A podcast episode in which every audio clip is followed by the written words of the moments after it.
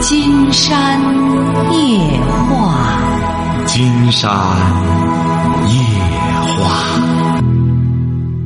晚上好，听众朋友，我是您的朋友金山。金山夜话，金山夜话。晚上好，听众朋友，我是您的朋友金山。喂，你好，这位朋友。哎，你好，你好，是是金山老师吗？没错，我们聊点什么？哎，金山老师你好。哎，之前我在那个丰达上面嘛，丰达上面有向你提问的嘛。嗯。就我是我是上海的一一一位听众。哦。嗯，就是涉及到那个这个这个这这个问题，好像比较比较私密性。我没关系，你说就行。在芬达上是指的大致哪一方面的情况了？是？就是呃，因为因为涉及到单位单位里面要提拔的嘛。啊，你可以你可以没有必要说的太具体，你就说怎么着就成。呃，因为就涉涉及到实质性的那个利益。嗯。就是我现在的那个。哦，您是不是说那个学历问题啊？对对对对对。哦。对对对。啊，我这个我清楚了，清楚了。嗯，我刚才这，我觉得您是这样。嗯。呃，如果要是涉及到很多实质性的利益的话呢，那就得事先这个什么了，就得先就看您这个人脉了。有些东西，但现在呢，我觉得也不宜太张扬。你没准儿，那也可能，你这个事儿你得分析一下你单位的情况，因为他会不会就这样大致走走形式，看看哪一个什么样的学历什么就过去了。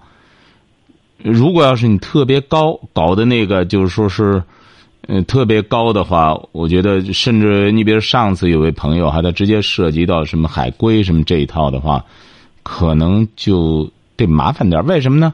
因为他这个竞争对手就会从很多方面去想着给他找麻烦。那么，你能理解这个意思哈？嗯。哎。就是嗯。我我是这样想的，我嗯，就是说我我是是现在就是我先把这个学历交上去以后，等他们发现以后，我再再那个还是我现在坦白的比较，嗯，和领导说一下比较好的。您这个事儿干脆这样吧，过后再打电话吧，好吧？您这个事儿确实是挺干什么的，好不好？好的，好的。好了，我我也有您电话哈，哎，好的，好好好，嗯，好好，再见哈，啊，好，再见，再见。哎，因为咱有些朋友呢，确实很私密的一些事儿呢，金山觉得就不宜让人家去讲了，特别涉及到嗯和些这个什么的关系。因为金山的节目呢，现在是很多地方他都能听到。因为有必要的话，金山就觉得，你比如说有必要的话，呃，可以这样去。但是您说要没有必要的，您说非得在私下里和金山聊的时候呢，金山这个精力啊，这个体力啊，确实也达不到啊。喂，您好，这位朋友，断了这个电话。喂，你好。呃，金山老师啊。呃，你好，我们聊点什么？金山老师你好，哎。嗯。哦，我我是您的老听众了，我每天晚上听。啊啊，您说啊。一一到星期天的时候，那个一到你过星期天，啊不不，您您就说是怎么着就成，您说吧，嗯。哎我，哎呀我我那什么那个和和和别人一交流的时候啊，我哎那那那他他就脸，您多大了？您多大了？我今年今年五十多。啊，五十多岁。哎。五十多岁，您您是干嘛的呢？呃，种地，种地，你是什么文化？呃，我我初中，我我我先把我的这三两语的把简历告诉你行吗？啊，好的，说吧。嗯，那那个，那那个，我初中毕业，我从小呢这就是班里学习数一数二的学生。嗯。呃，呃，十二岁就那个我就读完了福尔摩斯探案集、三国、封神。再后来就随着年龄吧，我就读懂了很多的哲学书，嗯，可算是闻着书香。现在吧，我的孩子也很优秀，我儿儿子呃是大本在读，女女儿研究生上班儿。嗯呃，我现在呢又学会了那个写写诗。嗯呃，在在村里吧也算是，是我妻子在外头做了十几年买卖，回来后吧，在和别人交流的那个时候呢，就怕就怕那个人哈怀疑自己在外，呃，不该干的什什什么事儿啊，什么的，一一一说话就想脸红。哎就是你什么？你和你妻子在外边干了很多年的买卖，是这意思吗？哎，呃，回回呃回回到村儿，我们现在就回来了吧？回回来了一那个什么呢？实际上，我我和我的妻子哈，也就都是世上那种那个那个最最正直、最实在的那类人。嗯，那个就怕，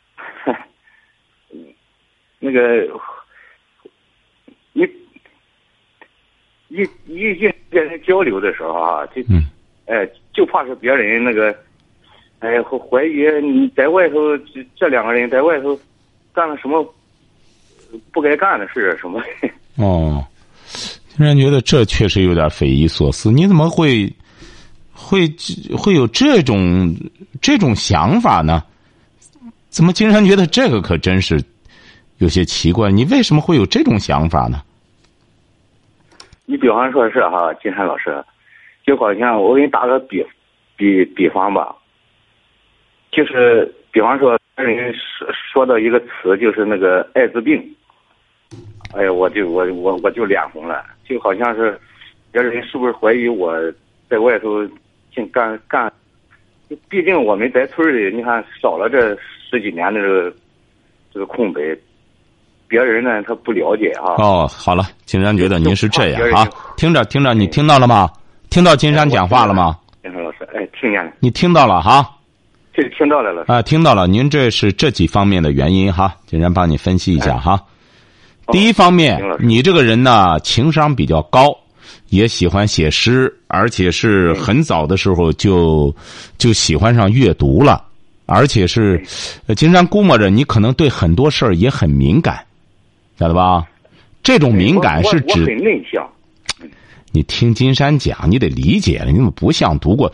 就是说你这种敏感，就是捕捉一些事物啊，你比较敏感，对一些新的事物啊比较敏感，晓得吧？哦，哦，哎，你为什么敏感呢？就是因为你内向，你不善表达，所以说很多事儿呢，你得用你的感受去感，是是用你的内心去感受。有些人呢，能说巴拉巴拉都说出来了，压根儿不走心。而这种所谓的内向的人呢，很多事儿他是要走心的，晓得吧？哦，你能听懂吗？能听懂。哎，就是你这个人呢，因为也喜欢阅读，而且还喜欢写诗，所以说你的在某种程度上讲，你是一个情商比较高的人，晓得吧？哦，哎哦，这是第一点。嗯，第二点，我觉得你俩在外边，嗯，这个做买卖也好，经商也好，你可能平时你俩对生活中的一些负面的东西关注的太多，负面的东西。我我我我们俩在外头，就就是那种那个挺正直，那嗯，不是负面的东西，指的是你们恐怕你们主要的阅读恐怕就是看电视，这个就是除了做买卖就看电视吧，是不是啊？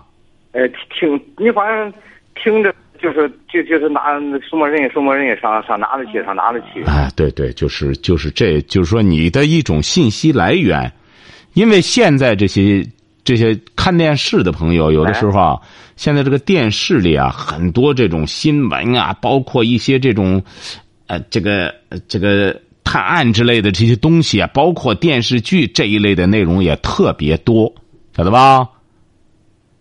如果要是一个人的文化结构主要和电视嫁接的时候，他很容易就被这个不利索劲儿。算了吧，他这个电话也很不清楚，这位先生也表述起来也非常吃力啊。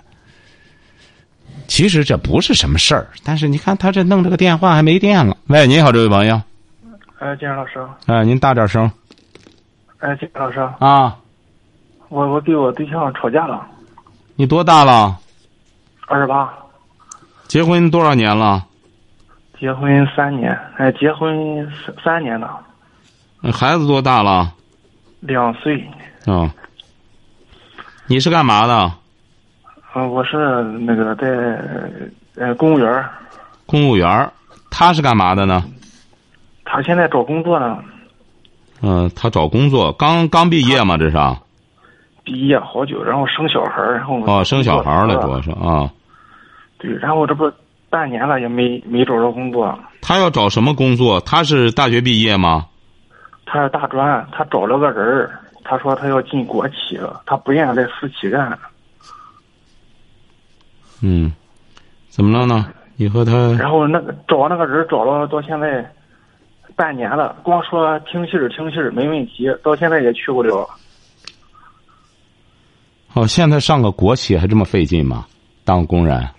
他找那个人是不大靠谱，是不是？哦，怎么着了呢？这为什么吵架？就是说吵架是怎么着呢？这个这不是放了两天假吗？回家了，嗯，我就是两个星期回去一趟。你是在乡镇的公务员？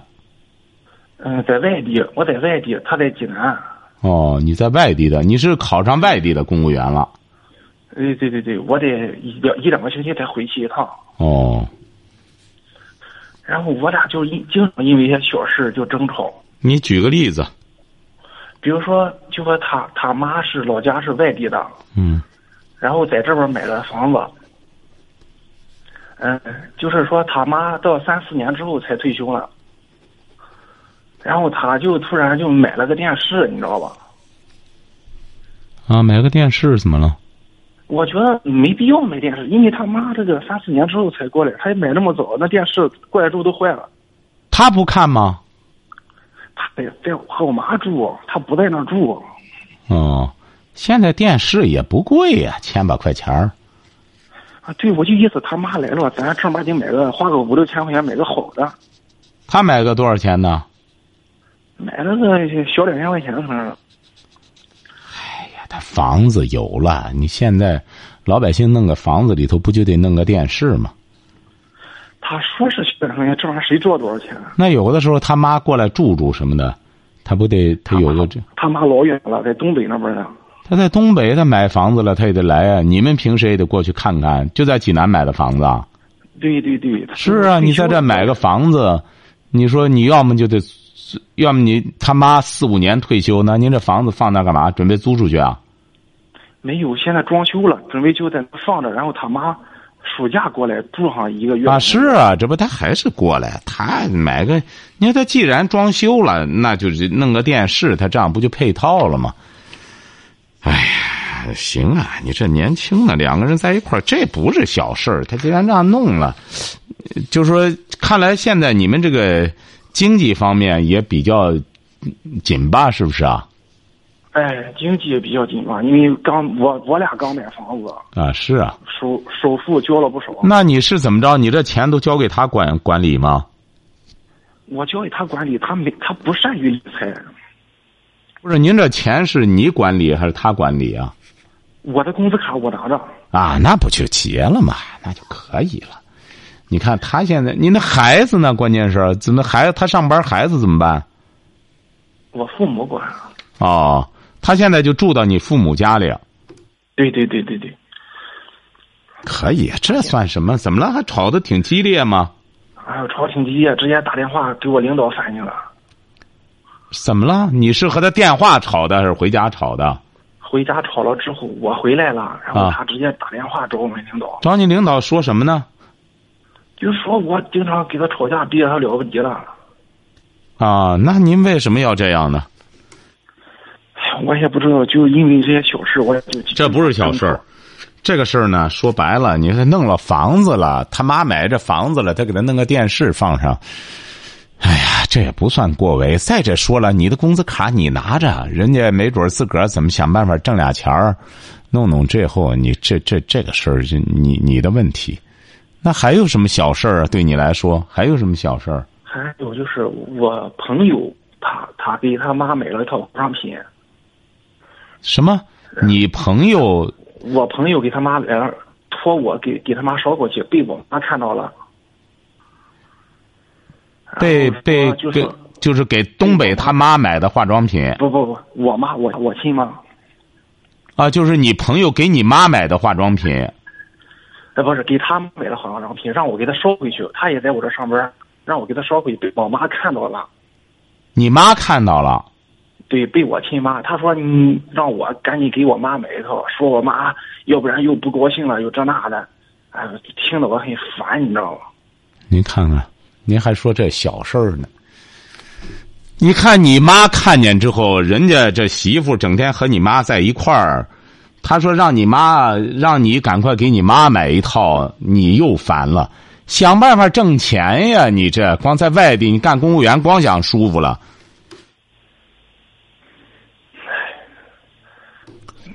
缺钱想辙挣俩钱儿啊！你得，你说这不都是你的责你的原因吗？人家在家里，你妈指定整天说你瞧见了吗？怎么着怎么着的？你妈又是事儿妈，而且是你妈呢又看着孩子，她觉得也不平衡了。你看人家的孩子都知道给他妈买套化妆品，你看你妈看来还挺喜欢捯饬，你多好呢！你给她买一套。买一套没事，他说实话我听着就不舒服，你知道吗？那你这人家说话，你得这夫妻之间不舒服，慢慢的得适应啊。你这本身你说话都不能接受的话，那你爱人人怎么和你在一块儿待呀、这就你的问题。听人家说话，首先不顺耳。你听你当官的说话，指定顺耳。他这个思想就是说他妈，然后我们三个就是孩子，他我他妈他爸，这是一家人。就是考虑问题，他不说整个考虑整个家族，他就考虑那那他那几几档子人儿什么意思啊？怎么考虑他和他爸妈是一家人哎，还有孩子我，哎，这算是一家人。啊？他就是这个思想。我我的思想，这一这他爸妈，我爸妈，这都是一家人。哎，这个慢慢的影响他这种狭隘的想法，你这个这个东西，我告诉你什么原因造成的哈。嗯首先说明你这个对象现在很不自信，正是因为他这种不自信，他才会把你妈排斥在外。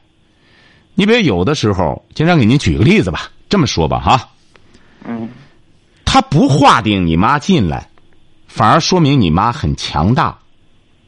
他觉得你妈力量很强大了，他爸妈不行，他得怎么着呢？脸和上你，脸和上和你一块儿的孩子和他爸妈捆一块儿，才能和你爸妈相匹敌。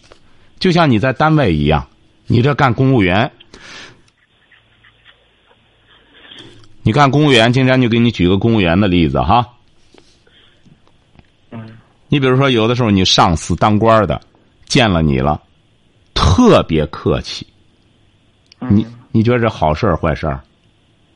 突然，小张同志啊，哎，怎么着？突然甚至给你倒茶水什么的，你也知道不是提拔，你觉得是好事儿吗？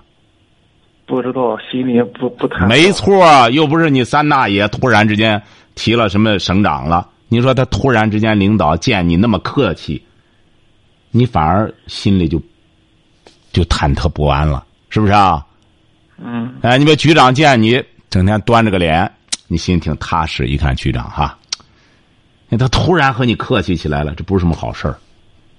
嗯哎，所以说，这说明你对象啊，他，你看他，他看孩子，他看来也不是很喜欢读书学习。这几年在家里又弄孩子，他比较封闭，缺乏自信，所以说他总是想划线。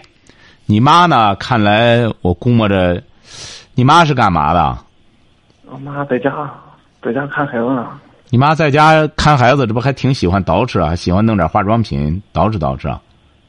不是不喜欢捯饬，她就是，她她不是我对象惊了，就是人家那个站那个那个同学买了，你给你妈买的，别说是计较忌讳，就是说，啊，总的来说吧，你得了解你对象的这个心态。当然，你年轻，你才二十八岁，嗯，他在家里呢，弄着孩子和你妈相处也不容易。他作为媳妇，说白了，你竟然觉得他能够和你妈处好关系，别闹矛盾，把孩子管好，应该说就很不错了。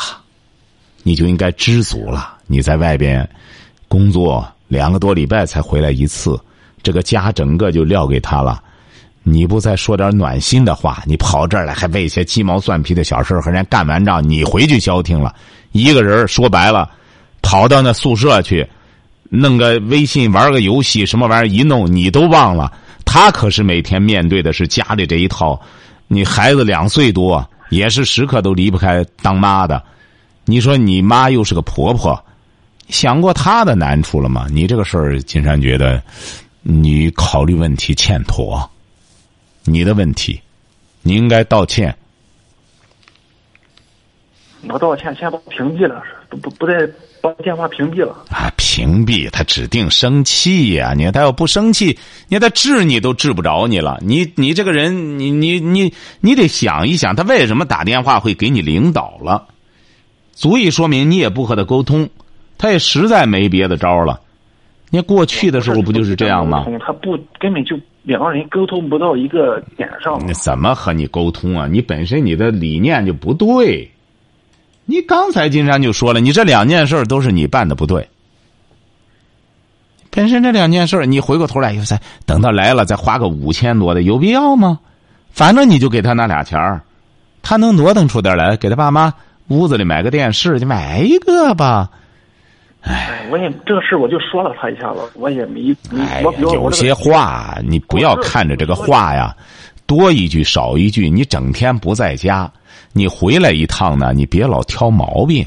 再者说，你也挑不到点子上，你也不了解他的心态。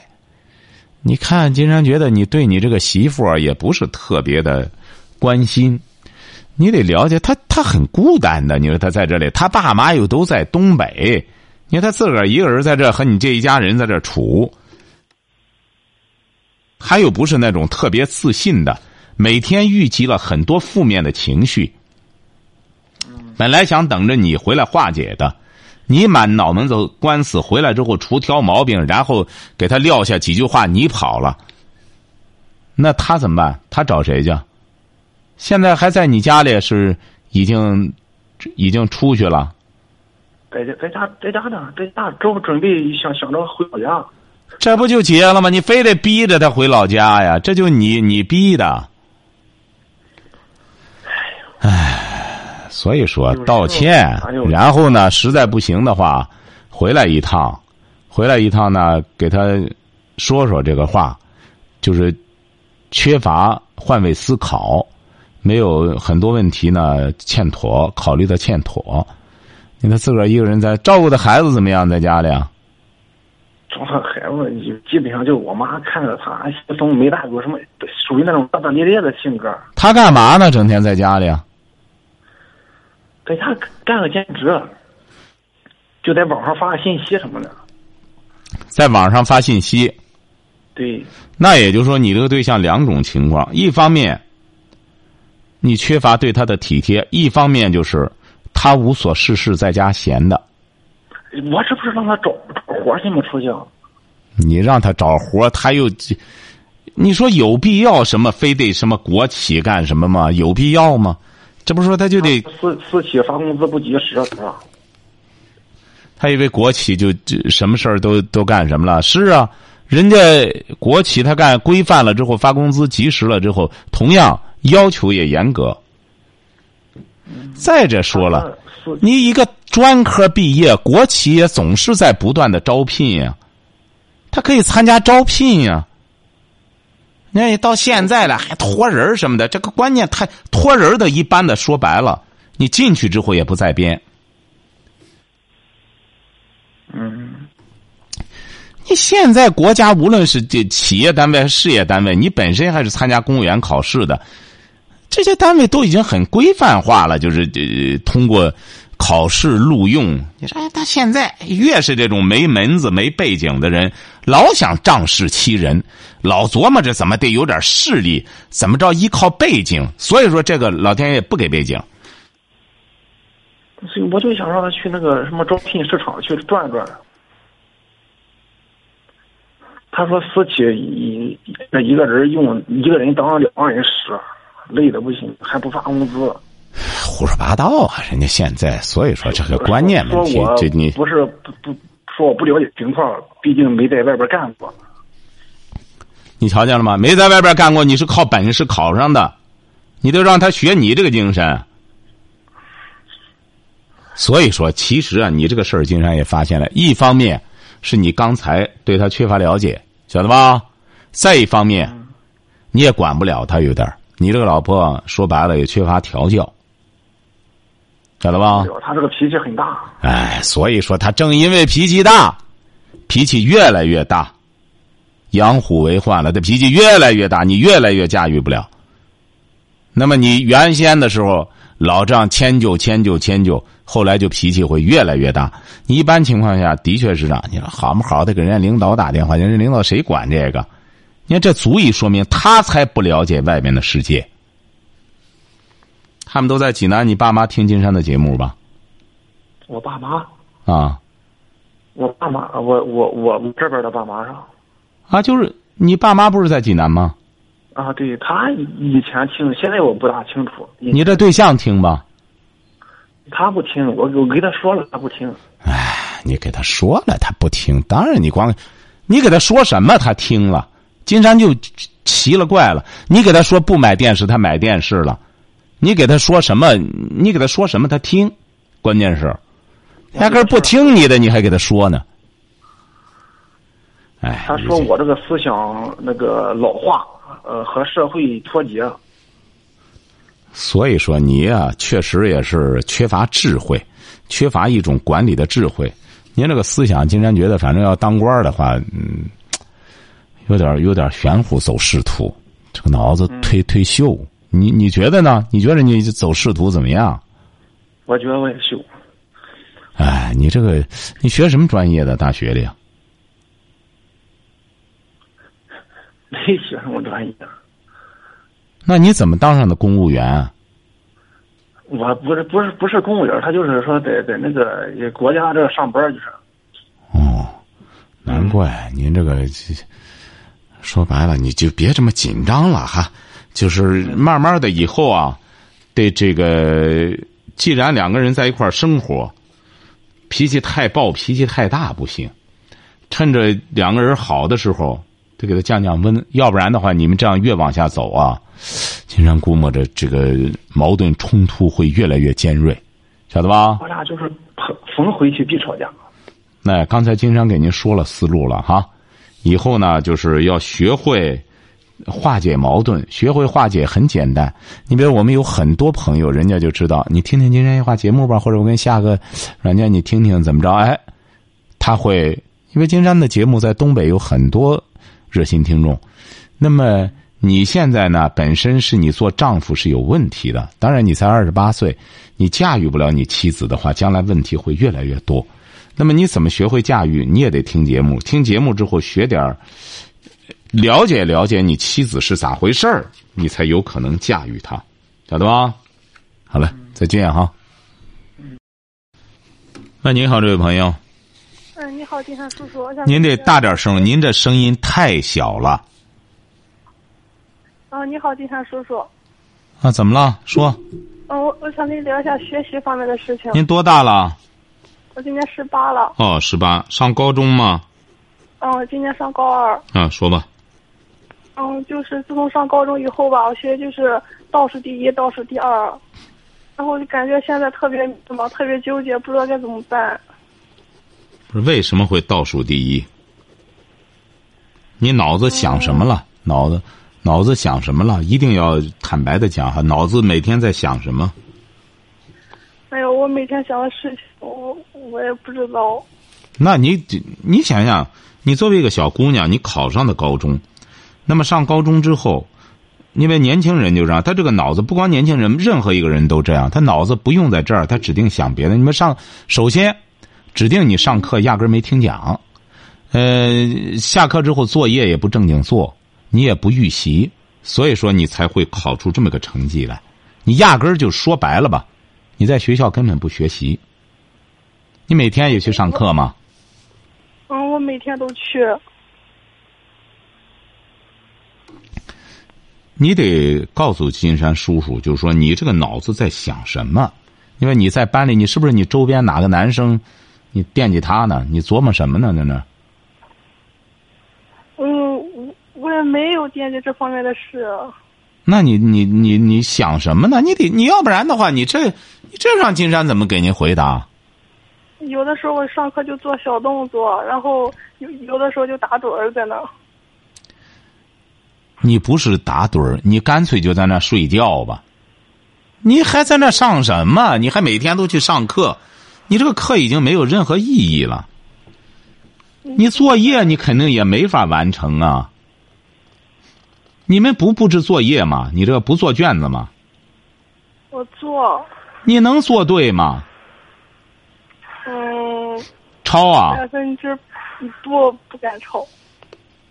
那你干嘛？你也做不对呀！你压根儿不会呀，关键是。那怎么办？特别纠结。我也想好好学习。那你就别上了，你干脆别混了，就就就现在就别混了，满脑子和浆糊似的。你让金山帮您分析吧。你说一个十八岁的小姑娘，满脑子和浆糊似的，你是不是看什么视频了？看的满脑子。你从什么时候成绩这样的？上了高中之后。高一的第一次考试考多少？考了个第几啊？考了个四十五。那你这高中是考上的吗？是。那你那时候怎么不找找原因呢？为什么会这样？嗯，一开始的时候我以为是高中不适应，然后后来发现不是，然后就好像有点放弃自己。高二之后我就想好好学习，我也想好好学习，就晚了赶不上了呀。也不能说赶不上，你打现在开始，我觉得你只要好好的做作业，好好的预习，把这个听课质量弄上去。因为你到高三的时候还得复习一年，你打现在开始，你恐怕就这个寒假过了之后，这就是高二的下学期了吧？嗯是啊，行啊，就是现在呢，就是从这个寒假就开始把这个，那老师也不也不给你施加压力嘛？老师什么意思啊？你那任课老师？我任课老师都说我是怎么勤奋，你你挺勤奋的，你就是好好学就行。么说。我的妈，都倒数第一了！你说现在这老师，行啊，你就这样学吧，只要老师没压力，他让你在这上。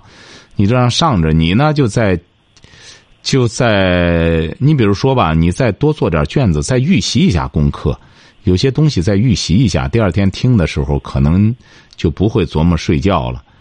嗯，到高三呢再弄一年的话，金山估摸着，嗯，考个考个学没问题。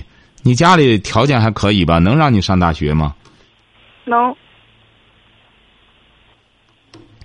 你是城市的还是农村的？嗯，农村的。你家里经济条件怎么样？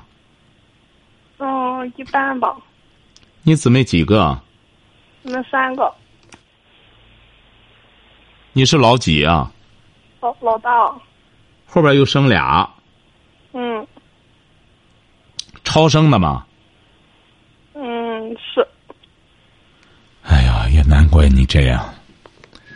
你就自己照顾好自己吧，好好上上。将来的时候，你要将来真上个大学，拿学费很高了，你家里能能上得起吗？你觉得？嗯，我没想过这个。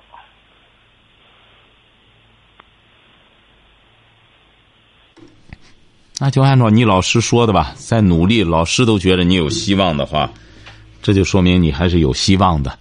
刚才金山又给您加了两条建议，你再给自己呢，在这一方面再再施点压，好不好？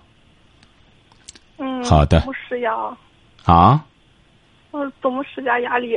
不是让你做作业吗？作业在家里一定要完成，就是在课余的时候一定要把作业完成。第二天的功课要预习。预习不进去的话，增加压力就是，就得自己惩罚自己。你是住住校吗？不不不住校，不住校，在家里让你家配合一下，不行拿个竹坯子说抽我手，我我只要一分神儿，你们打打我，这样让我把精力集中到这儿，别在那。